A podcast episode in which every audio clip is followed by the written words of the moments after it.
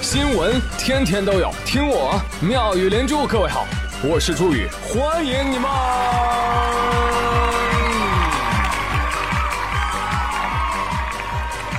谢谢谢谢谢谢各位的收听啦！联合国前几天说说，按照现在的人口增长，到二零三零年的时候，人口会增加到八十五亿。哦，等到二零五零年，你猜多少？九十七亿！哈哈哈哈哈，这也太多了吧？啊！但是管他呢，反正到二零五零年我也活不，不对。我活得好好的，哎呀，那个时候我应该已经退休了，嗯，过六十大寿了要。哎呀，到时候二零五零年哈，大家都来啊，都来都来。那个随份子，中华优秀传统啊，不能丢啊，红包都鼓鼓的，来看我啊，你们啊，不来不来。让我转念一想，你想到我六十岁那一年，地球上有有将近一百亿人口，我的天哪，那地球不得不得不得重的出轨啊！不行，我觉得我们得做点什么啊，是不是啊？呼唤灭霸！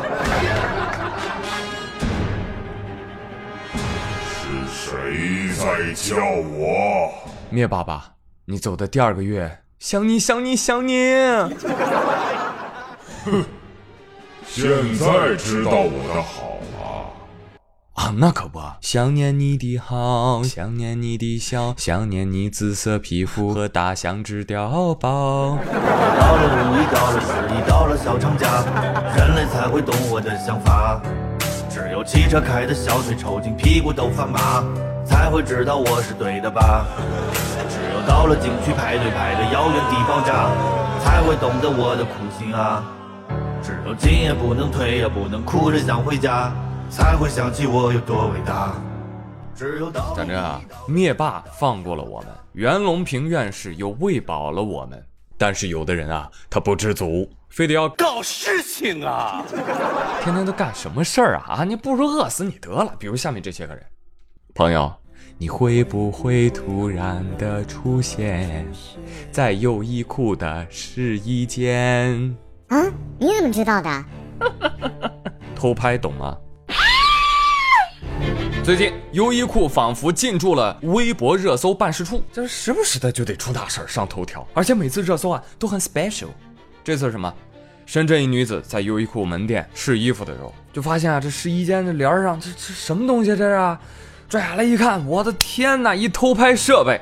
立马，警察顺藤摸瓜就抓到了偷拍男子，抓着了啊！深圳某科技公司员工抓到之后又能怎样呢？依法处以行政拘留十天。Sorry，哎，哎呀，看到这个新闻吓得我呀，我赶紧找我身边的摄像头啊！哦，没关系，我现在在家呢，但是我总得出门啊，朋友们，对不对？酒店、公共卫生间、试衣间啊，我该怎么办啊？我觉得我好危险啊！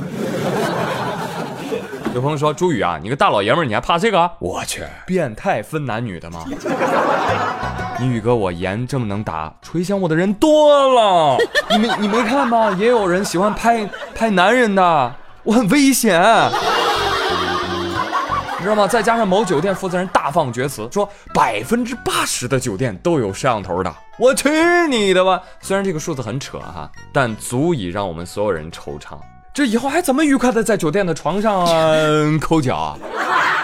对不对？怎么在酒店的卫生间里开演唱会啊？嗯哎，你想什么呢？对不对？很生气，对吧？这使得我们大家放荡不羁、爱自由的生活都被他们摧毁了，对吧？我在酒店里面，我还得再想一想，我我我是不是应该克己复礼？所以今天我们就来好好聊聊这件事情，关于这个偷拍。啊，首先你得有工具，对吧？偷拍工具如此之泛滥，首先得甩出一大锅来啊！甩给谁？手机！你给我出来！这就说啊，怪我，你有毛病吧？哼，听着冤枉，实际你也脱不了干系，还不是托了你手机摄像头技术进步的福啊！啊，朋友们要知道，在很长一段时间里，以前都是什么监控摄像头。啊，那个东西升级缓慢，为什么？民用监控市场那才多大点儿啊！但自从智能手机出现了以后，各大手机厂商摄像头上大搞军备竞赛，是不是啊？千万像素、N 倍光学变焦、广角大光圈、暗夜拍摄，说句夸张的，他恨不得把单反镜头都给塞手机里。好嘛，这技术的飞速提高，针孔摄像头那也跟着鸟枪换炮了呀。很多消化不完的手机摄像头库存转移了啊，转移了，去哪儿了？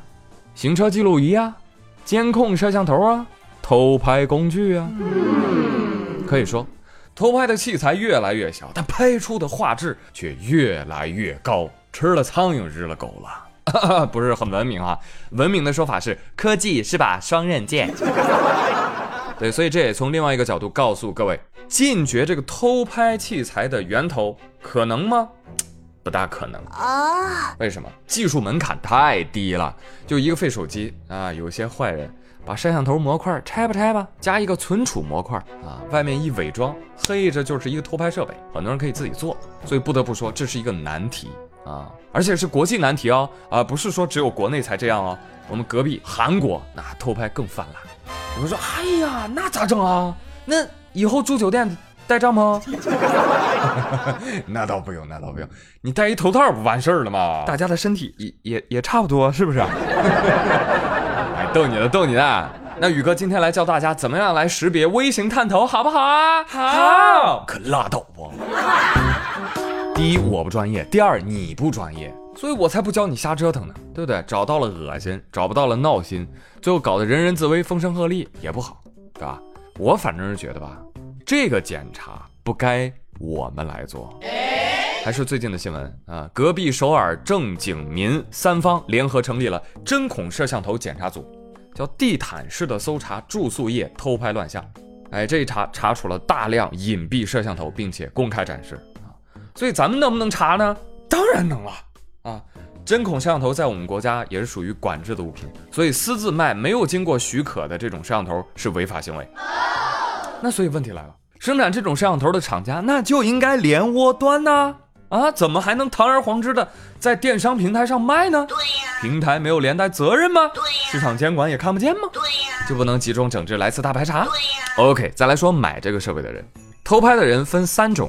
第一种兜售获利啊，很显然他们犯了传播淫秽物品罪，这个是可以判刑的。第二种是什么呢？没有买卖，但是他把照片、视频放到了网络上，对受害者构成了侮辱，而且影响了社会秩序，这个也是有被追究刑事责任的可能的。那第三种也是更多，就有些变态啊，自己偷拍自己欣赏啊，不传播不售卖。恭喜你们啊，喜提治安管理处罚，呃，拘十天，罚两百。真的，真的是习题啊！你看，这个违法成本是吧？几乎忽略不计。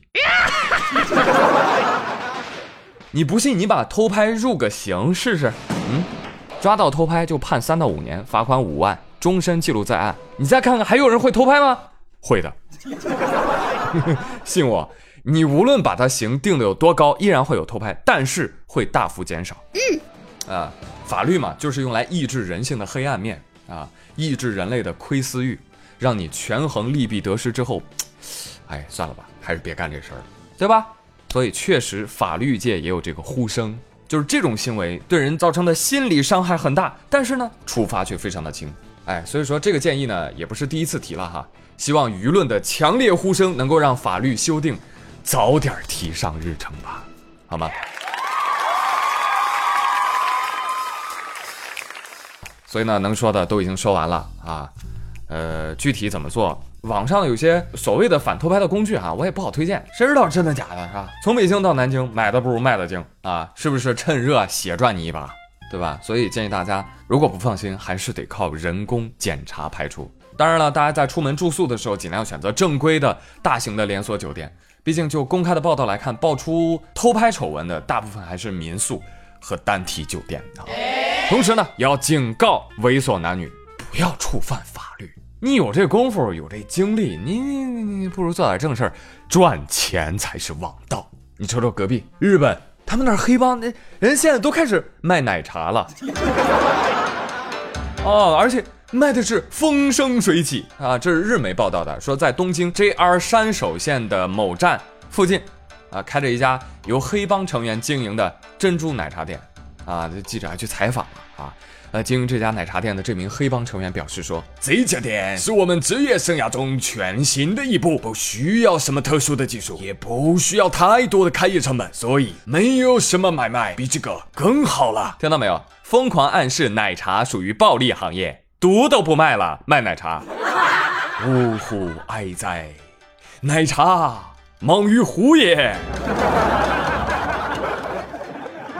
报道还称说，在现今的日本啊，不论是黑帮的头目还是成员，都会以个人事业为主，他们会从各种工作渠道当中赚钱。就连山口组第三代组长田刚一雄也经常提醒成员们：“大给了，不要总是打打杀杀，多干点正事。”啊，真的吗？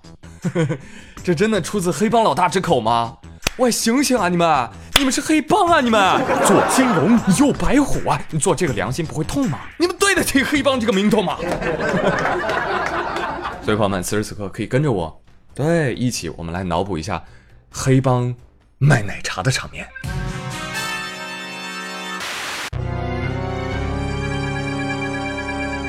喂，那边的卡哇伊 girl，来杯奶茶呀！给你多放珍珠呀！哎，马吉，竟然要无糖，那就没有快乐了喂！再 再这么下去啊，朋友们，你再去日本玩，你会发现，哦呦天哪，卖奶茶的都是刀疤脸的纹身大哥了，以后啊，笑起来把小孩子都吓哭了的那种啊！哎，其实未必哦，呃，因为。在日本嘛，这种暴力团体就是黑帮啊，其实是合法的啊，官方承认。当然，他们需要登记注册啊。呃，比如说山口组，人家有自己的纲领啊，还创办了报纸，还有自己的官方网站。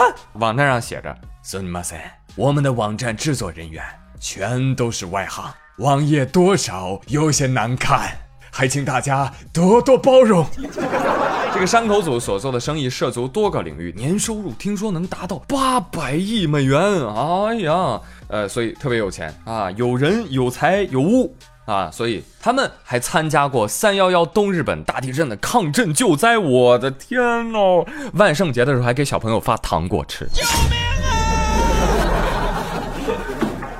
而最有画面感的是什么？日本两个黑帮打群架，两拨人手拿砍刀。面对面，在各自马路的对面，等红灯，灯，噔噔噔噔。呃，听说还有个女的，天天给山口组写信，说要出钱让他们帮忙砍个人。哎呀，山口组那被骚扰的实在是不行了。哎，怎么可以这样，女士？最后他报警了。对对对对对。哎，后面说的这几个事情啊。呃，未经求证啊，所以有些段子呢，你听一听就好了啊，不要不要太信啊，毕竟他们叫黑帮，能叫黑帮，违法犯罪的事儿那可干的不少啊，我就不说出来吓唬你了啊，有空搜搜纪录片去看一看啊。但要说日本的暴力团体，确实是一个奇葩的存在啊。呃，加藤加一说过一段话，他说，呃，日本黑社会谋生的方式呢，就是在法治和人治之间找到了第三条路。他们在整个社会当中呢，扮演了一种协调人的角色啊。虽然其存在的方式相当的敏感，但却必不可少啊。你想想，日本还是世界上犯罪率最低的国家之一呢，对吧？而事实上呢，为什么现在开始卖奶茶、卖章鱼小丸子？事实上，在日本政策的不断收紧下，黑帮逐渐式微，晓得吧？青黄不接啊。已经没有辉煌时期那么有钱了，养不了这么多小弟了啊！所以老大一声令下，小弟们你们要自谋生计呀！呃，现在都得出去找外快啊！所以你看到没有，全世界人民都在用劳动创造美好生活，对吧？黑帮都努力了，你还在等什么呢？朋友们，你还在听节目，赶紧去搬砖吧！好了，朋友们，今天妙连珠就跟各位聊到这里了。那本期的互动。一起来聊一聊这个可恶的偷拍啊！哎，你有被偷拍过吗？嗯，你有遭遇过吗？而防偷拍，你又有什么高招吗？嗯，欢迎各位畅所欲言喽！我是朱宇，咱们下期节目再会喽，周末愉快，拜拜。